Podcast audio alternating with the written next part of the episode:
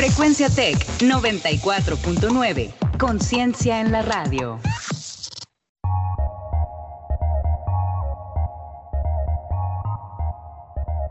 En 30. En 30. En 30.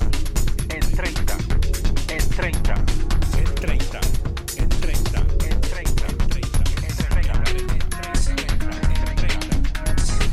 Bienvenidos. Bienvenidos.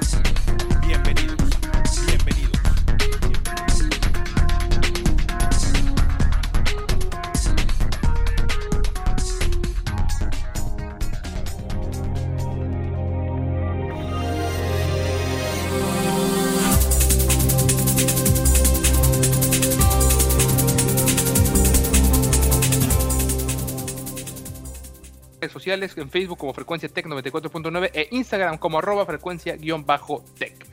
Les recordamos también nuestras cuentas eh, de Twitter donde podrán ponerse en contacto con nosotros.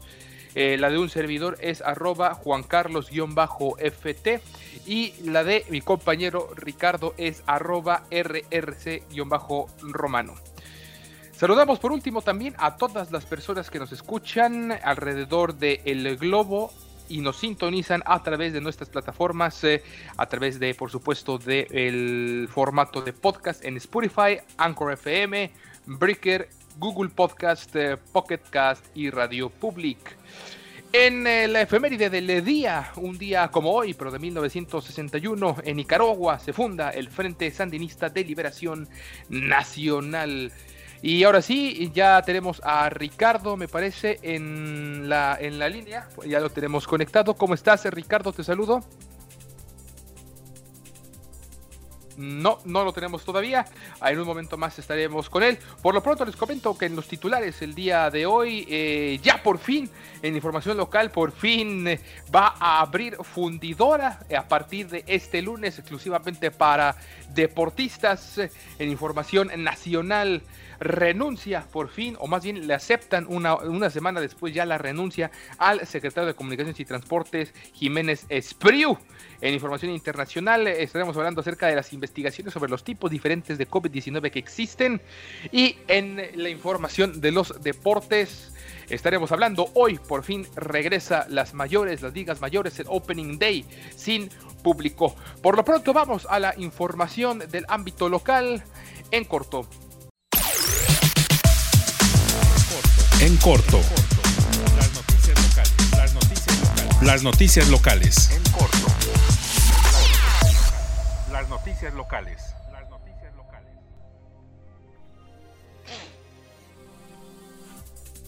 Y así como se los eh, adelantábamos en los titulares, eh, van a reabrir fundidor a partir de lunes solo para deportistas.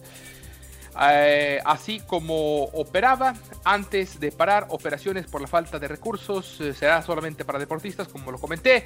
Una fuente oficial del Estado confirmó que el espacio estará abierto de 6 de la mañana a 21 horas de lunes a viernes.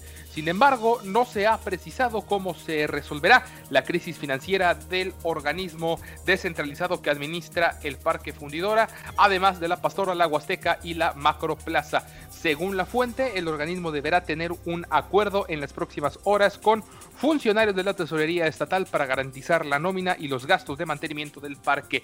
Pues ahí está, al final eh, resultaron efectivas las presiones, por supuesto, importantes de, de parte de la ciudadanía, por un lado, también las presiones que se ejercieron por parte de los diputados de la, de la eh, Comisión de Presupuesto también ahí que hicieron sus, eh, eh, que increparon a, a, los directores y a los directivos y a las personas del patronato del Parque Fundidora.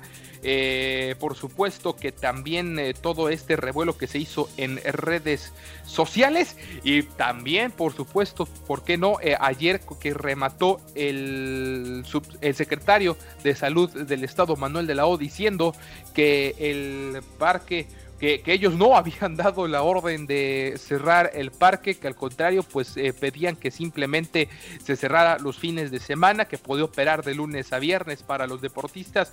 Al final de cuentas, pues todo parece indicar que eh, ya a partir del lunes estará abierta este parque, que al final de cuentas es eh, de todos, es de toda la ciudadanía, todos lo merecemos, no importa de dónde seamos, pero todos los que habitamos la ciudad de Monterrey es un parque que nos pertenece a convertido ya en un símbolo de la ciudad, en un, de, un pasado, por supuesto, también como lo ha sido Monterrey y Nuevo León, un pasado industrial, hoy uno de los pulmones también importantes de esta metrópolis. Vamos a más información, por supuesto, del ámbito local.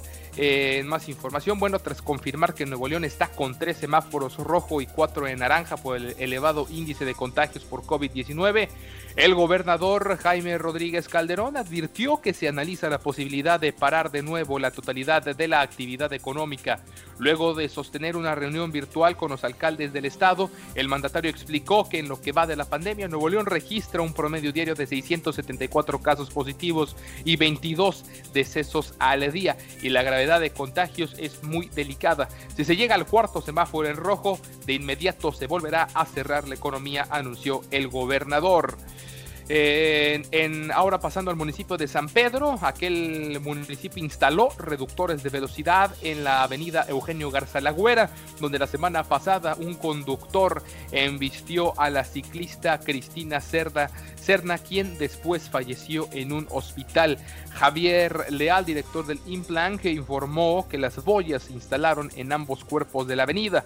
Esta semana el funcionario señaló que esta vialidad no la tenían identificada como de riesgo como ocurre con otras tantas del municipio San Petrino, como la avenida Alfonso Reyes. Y ya por último, eh, la resolución de la Suprema Corte de Justicia de la Nación sobre la sanción por el desvío de recursos públicos para recabar firmas de apoyo a la candidatura presencial del gobernador Jaime Rodríguez eh, nuevamente tiene fecha.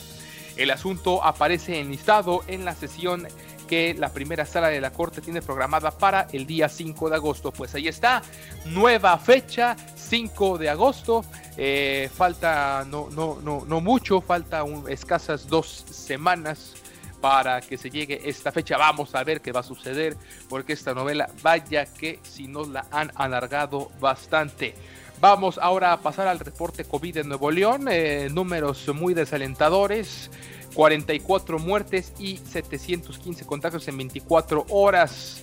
El secretario Manuel de la O se vio molesto con la sociedad nuevo leonesa que quienes no hemos atendido las medidas de prevención recomendadas por salud.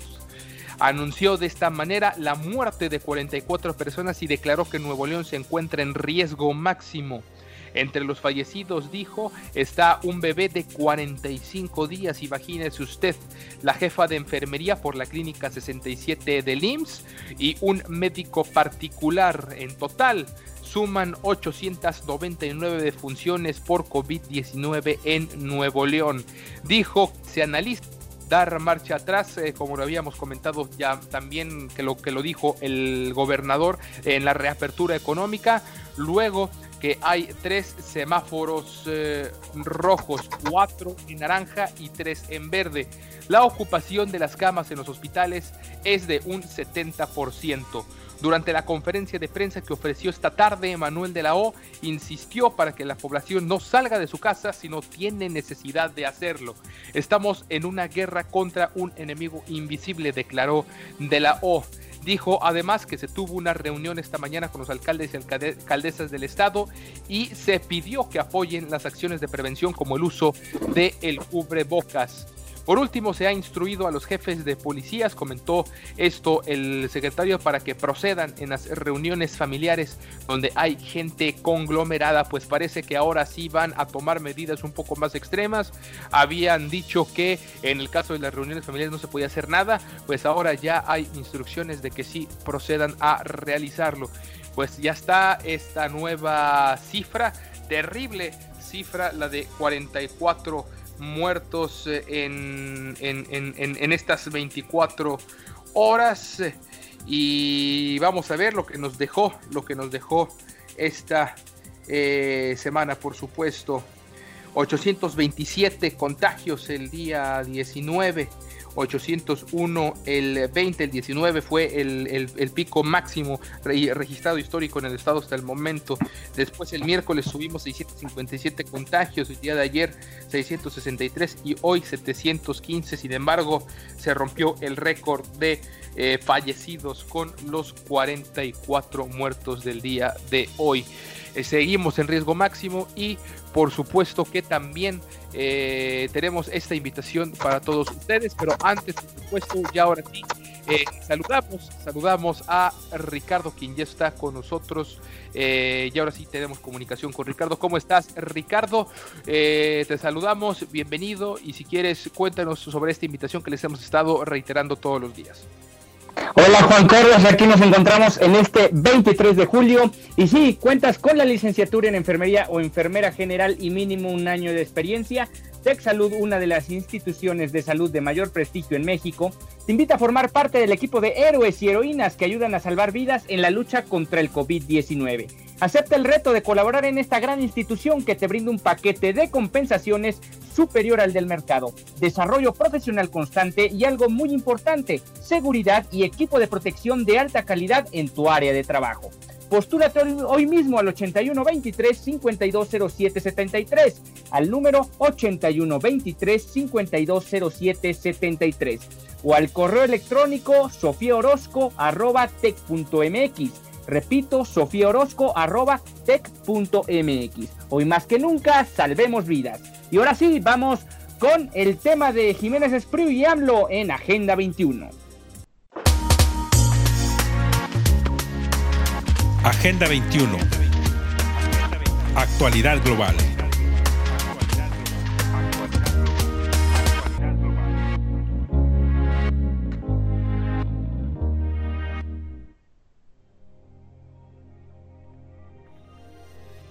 Por no estar de acuerdo con el presidente López Obrador en poner en manos de la Marina y el Ejército los puertos y aduanas del país, este mediodía confirmó su renuncia a la Secretaría de Comunicaciones y Transportes Javier Jiménez Espriu. En su lugar queda Jorge Argenis Díaz.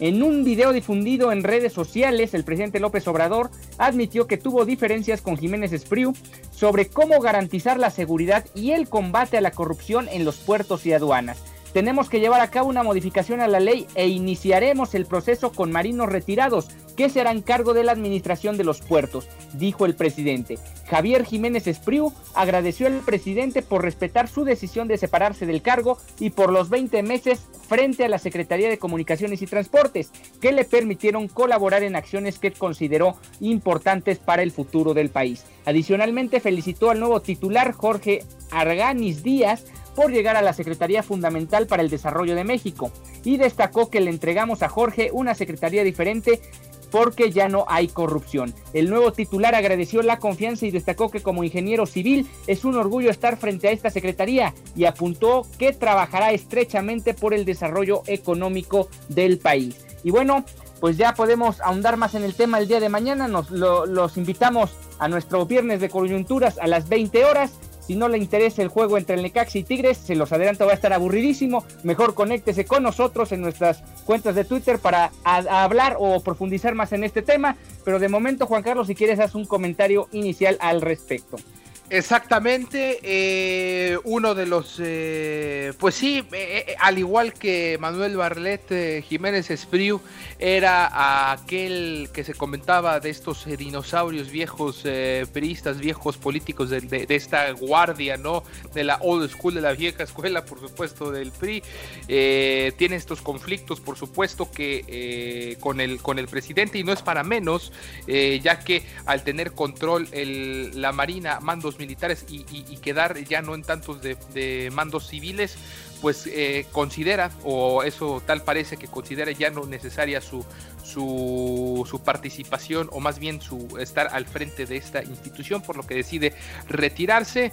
Mm, eh, dentro del balance, bueno, podemos decir que él estuvo al frente de lo, de eh, la, la, cancelación de Texcoco, del aeropuerto de Texcoco y con todo lo relacionado con el nuevo también aeropuerto, hasta, eh, insisto, que también se le otorgó a manos de la fuerza Fuerzas Armadas lo de la construcción del nuevo aeropuerto. Entonces, pues sí, eh, pues sí, eh, es el, ya el quinto, la quinta renuncia que existe en el gabinete, la de Javier Jiménez Espriu, que se comentó bastante toda la semana, básicamente estuvimos toda esta semana eh, que si renunciaba, que si no renunciaba, que si era eh, verdad, que si era mentira, que si era mito.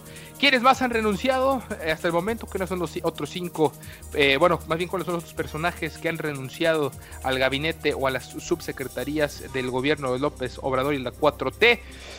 Eh, la más reciente, aparte de Spriu, había sido a Asa Cristina Laurel, 19 de junio, en la Secretaría de Salud, que también lo comentamos aquí, confirmó su renuncia como titular de la Subsecretaría de Integración y Desarrollo del Sistema de Salud. Además, también el 24 de junio, Mara Gómez formalizó la renuncia titular de la Comisión Ejecutiva de Atención a las Víctimas del CAEP y la entregó a la Cámara de Senadores. Candelaria Ochoa, el 30 eh, de junio también presentó su renuncia ante Olga Sánchez Cordero como titular de la Comisión Nacional para Prevenir y Erradicar la Violencia contra las Mujeres. Mónica Macice, también el 19 de junio de este año presentó su renuncia eh, a la presidencia de la CONAPRE después de todo lo que hubo del Chumel Torres Gate. Carlos Ursúa también muy comentado en su momento de los primeros en hacer pública su renuncia el 9 de julio del 2019 eh, por un patente conflicto de intereses, también todo un tema al respecto. Y por último, Josefa González Blanco, el 25 de mayo, secretaria del Medio Ambiente y Recursos Naturales. También Germán Martínez el 21 de mayo presenta su renuncia a la Dirección General del Instituto Mexicano del Seguro Social. Donatiu Guillén también hizo su renuncia debido a la crisis migratoria. Clara Torres, Patricia Bugarín y Simón Levy el 12 de abril eh, como subsecretario de Planeación Política Turística. Pues hasta ahí, pues los que han renunciado hasta el momento. Vamos a más información. Eh, ya que el presidente Andrés Manuel López Obrador inauguró el día de hoy la ampliación de la Terminal 2 del Aeropuerto Internacional de la Ciudad de México, en la que fueron invertidos 500 millones de pesos. Es una muy buena obra, se ve que es una obra de calidad, es algo bien hecho, una obra moderna y con un costo razonable, es decir, no excesivo, 500 millones de pesos y de mucha calidad, expresó el presidente, acompañado de los secretarios salientes y entrantes de Comunicaciones y Transportes, explicó que gracias a estas obras podrán agilizarse aún más los procesos y traslados internos de los pasajeros de terminal aérea, pues ahí está como que en un acto de... Eh, de pues sí, de transición entre sus dos secretarios. Eh, también, eh, más información también nacional, en las grandes catástrofes como en las pandemias crece el riesgo de que muchos cuerpos queden sin, identificar, sin reclamar o sean entregados erróneamente, por lo que es necesario garantizar un trato digno a los fallecidos y sus familias, así lo señaló Jordi Reich, jefe de la delegación regional del Comité Internacional de la Cruz Roja para México y América Latina. Todo esto durante el Encuentro Nacional de Servicios Médicos Forenses que se realizó el día de hoy, pues habló al, eh, sobre este tema también importante. Ya por último, los altos niveles de contaminación del aire pueden incrementar la tasa de mortalidad por COVID-19, señaló Horacio Riojas, investigador del Instituto Nacional de Salud Pública. En México, la exposición crónica a partículas contaminantes PM2.5 puede aumentar en 1.018 las tasas de mortalidad por coronavirus, de acuerdo con un estudio de la Dirección de Salud Ambiental eh, de la que Riojas es titular mientras que la exposición al dióxido de nitrógeno, NO2, incrementaría el riesgo en 1.035 en cada 10 microgramos por metro cúbico, detalló en una conferencia virtual. Vamos ahora sí a la actualización del virus en México y el mundo, mi estimado Ricardo. Sí, vamos a hablar sobre este tema del coronavirus. Son 6.019 los casos confirmados el día de ayer, que dan un total de 362.000 y además se reportaron 790 muertes más con un total ya de 41.190. En el mundo ya se rebasaron los 15 millones de contagios, 15.3 en específico, y son más de 626 mil muertes las que se tienen registradas hasta ahora. Y ahora pasando a temas internacionales y siguiendo hablando sobre el COVID-19, un interesante, un interesante análisis realizado por investigadores de la Universidad de King's College London en Reino Unido reduce a seis tipos de COVID-19, cada uno caracterizado por un cúmulo particular de síntomas. Más adelante le menciono cuáles son esos síntomas. Cada uno de estos tipos presenta variaciones en la severidad de la enfermedad que produce el coronavirus. y en la necesidad de aplicar asistencia respiratoria durante la hospitalización, según los científicos. Estos hallazgos tienen implicaciones importantes para el cuidado y monitoreo de las personas que son más vulnerables a la forma más severa de COVID-19, dijo la, autora del estudio, la doctora Claire Stives del King's College London. El equipo que lideró Stives se basó en los datos recopilados por el COVID-19 Study App, una aplicación que permite a los usuarios tanto descargar como ingresar información referente al coronavirus. Aunque una tos persistente, fiebre y pérdida de olfato generalmente se señalan como los tres principales síntomas de COVID-19, los datos recopilados de los usuarios de la aplicación indican que las personas pueden experimentar una amplia gama de síntomas diferentes, incluyendo jaquecas, dolor muscular, fatiga, diarrea, confusión, pérdida de apetito, dificultad respiratoria, entre otros. Ahora sí, ¿cuáles son esos seis cúmulos de síntomas? El gripal sin fiebre, jaqueca, pérdida de olfato, de olfato, dolor muscular, tos, dolor de garganta, dolor de pecho y sin fiebre. Eso es uno de los un cúmulo de, de síntomas. Otro cúmulo es gripal con fiebre, que es lo mismo con jaqueca, pérdida de olfato, tos, dolor de garganta, ronquera, fiebre y pérdida de apetito. Luego está el gastrointestinal, que es jaqueca, pérdida de olfato, pérdida de apetito, diarrea, dolor de garganta, dolor de pecho y sin tos. Nivel severo 1, este es el cuarto, pero digamos ya en, un, en niveles de, de, que los catalogan como severo 1, 2 y 3. El 1 incluye fatiga, jaqueca, pérdida de olfato, tos, fiebre, ronquera, dolor de pecho y ya la mencionada fatiga. Luego está el, el nivel severo 2 que se asocia con la confusión, que es la jaqueca, pérdida de olfato, pérdida de apetito, tos, fiebre, ronquera, dolor de garganta, dolor de pecho, fatiga, confusión y dolor muscular. Y finalmente el nivel severo 3, abdominal y respiratorio, así está denominado, es jaqueca, pérdida de olfato, pérdida de apetito, tos, fiebre, ronquera, dolor de garganta, dolor de pecho, fatiga, confusión, dolor muscular, dificultad respiratoria, diarrea y dolor abdominal descubrieron que en un muy bajo porcentaje de las personas con los cúmulos 1, 2 y 3 necesitaron asistencia respiratoria entre el 1.5% y el 3.3%. Pero el porcentaje de aquellas personas que manifestaron síntomas de los cúmulos 3, 4 y 5 fue de 8.6, 9.9 y 19.8% respectivamente. Además, casi la mitad de los pacientes en el cúmulo 6 terminaron en el hospital comparado a solo 16% del cúmulo 1. En términos generales, los pacientes que manifestaron síntomas de los últimos tres cúmulos tendieron a ser mayores y más débiles, con más probabilidad de ser obesos y tener condiciones preexistentes como diabetes o enfermedad pulmonar que los pacientes de tipo 1, 2 o 3. Pues muy interesante el análisis porque realmente, digamos, ya especifica lo que hemos mencionado durante varias semanas el tema de eh, si tienes alguna comorbilidad o si tienes alguna situación de eh, obesidad o tema de diabetes, pues te puede llevar a este tipo de, o puedes encontrarte dentro de este cuadro de diagnóstico de los médicos que han estado realizando, sobre todo van analizando los síntomas de las personas que contienen el coronavirus, el COVID-19. Exactamente, Ricardo. Y también, eh, pues, los síntomas, que la gente conozca los síntomas y sepa, eh, también se conozca a sí mismo. En este caso me parece que de los seis cúmulos que tú comentabas, eh, las combinaciones, me parece que los, los que se repiten en todos es la jaqueca o dolor de cabeza, la pérdida del olfato que también tanto se ha hablado, todos los seis cúmulos tienen esos dos la fatiga y ya en menor medida la tos, pero sí eh, es también importante como que esos cuatro que si uno los presenta pues eh, ya está en sospecha y visite por supuesto a su médico o pida atención también o asesoría médica. Más información ya antes de pasar a la información deportiva, el Tribunal Supremo Electoral de Bolivia dijo el día de hoy que los comicios presidenciales serán postergados hasta el 18 de octubre frente a una fecha fijada inicialmente para el 6 de septiembre en medio de un crecimiento de casos de COVID-19 en el país. Es el segundo aplazamiento que sufren los comicios que primero estaban convocados para el 3 de mayo debido a la pandemia.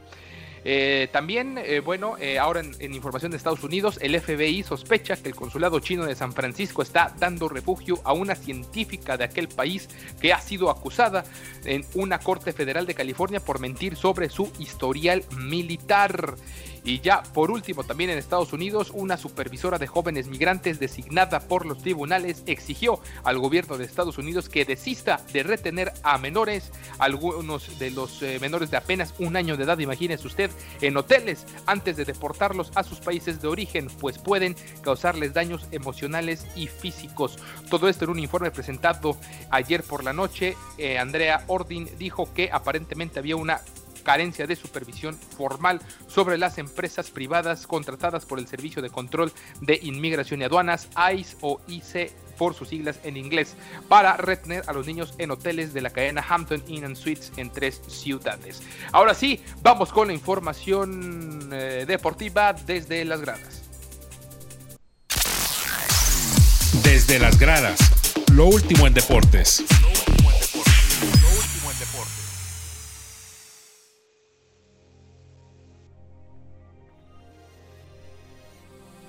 Por primera vez en 144 años, un Opening Day del béisbol de las grandes ligas se llevará a cabo sin uno de los elementos más especiales del juego, los aficionados.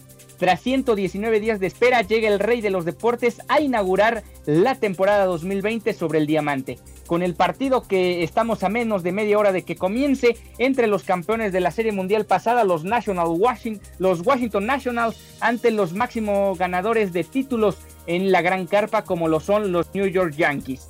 Cabe mencionar que aunque este será el primer día inaugural a puerta cerrada, no será la primera vez que se juega un partido de temporada regular sin gente en las tribunas. La última ocasión que esto sucedió fue el 29 de abril del 2015, cuando los Baltimore Orioles y los Chicago White Sox se enfrentaron en el Oriole Park de Camden Yards en medio de la tragedia cuando Freddie Gray, un joven afroamericano de 25 años, fue asesinado bajo custodia policial entre circunstancias sospechosas.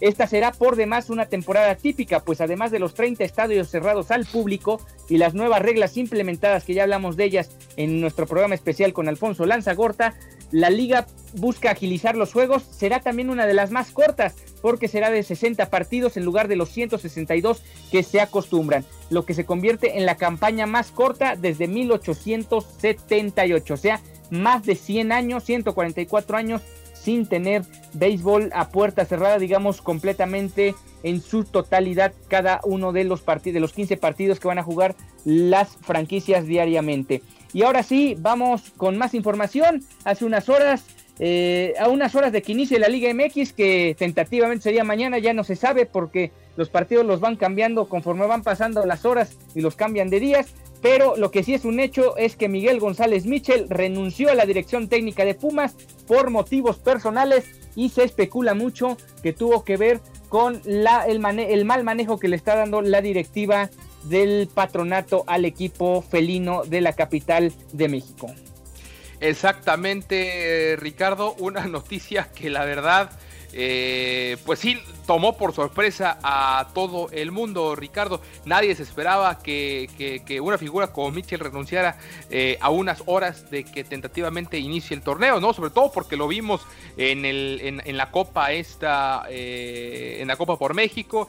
Vimos que no hizo tan mal trabajo, pero pues sí, al parecer estaba molesto. Ahí por ahí subió un video a sus redes sociales disculpándose con la afición, eh, diciendo que estaba muy agradecido.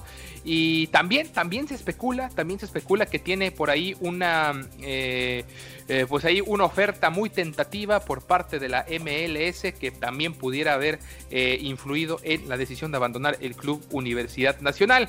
Y bueno, también ya por último la Liga MX informó que tras las pruebas realizadas, los resultados mostraron cuatro casos positivos por COVID-19 asintomáticos en jugadores del Santos que se encuentran en confinamiento y en observación. Una cosa terrible porque prácticamente todos los equipos, Ricardo, presentan eh, jugadores con, síntomas. Ahora son estos eh, nuevos cuatro del Santos, por lo que ya tiene 20, son los que más tienen junto con el Cruz Azul que presenta 28 casos. Dorados de Sinaloa tiene 12, Juárez tiene 10. 10, Atlas 9, Chivas 8, Toluca 7, Necaxa 6, Monterrey tiene 5, Mazatlán y Puebla tienen 4, Tigres y Pumas tienen 3, Correcaminos y León tienen a 2 y San Luis y Marrones, Querétaro, Tampico, Madero y Cholos tienen a un jugador.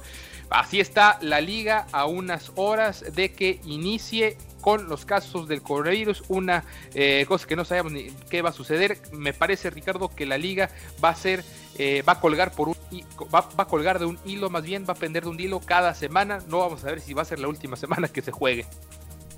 Sí, me insisto en que debe aumentarse el número de jugadores en la plantilla, deben hacerlo público porque va a ser muy complicado que, se pueda, que se pueda jugar con las plantillas actuales completas. Además, ya para rematar, mencionar que probablemente en dado caso que se dé lo que yo estoy proponiendo de que se amplíen las plantillas, los equipos que tengan más cantera van a ser los más beneficiados. Y ahí, a pesar de que Puma se va, puede ser que por ahí le salga Chucho Ramírez la jugada y termine Pumas teniendo buena campaña porque ellos van a tener donde echar mano en cuestión de desde la jornada 5 o 6 cuando digamos, la mitad de las plantillas estén mermadas por COVID-19.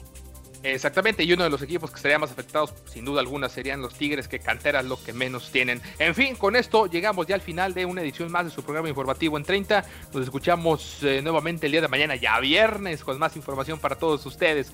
Los saludo en la conducción, quienes habla Juan Carlos Flores en compañía de Ricardo Romano. Gracias a Marco Cobos, a Osvaldo Guerrero, por supuesto, también por la coordinación y la producción de este programa, todos bajo la dirección de Jesús Uresti.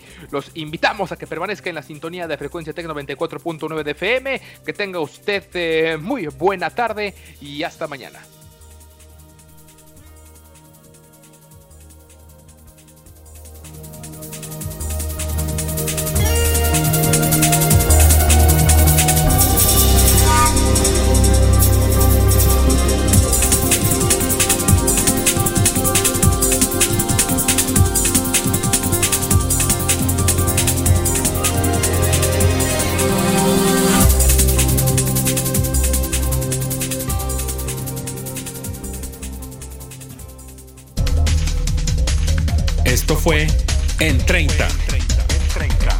30. Hasta la próxima.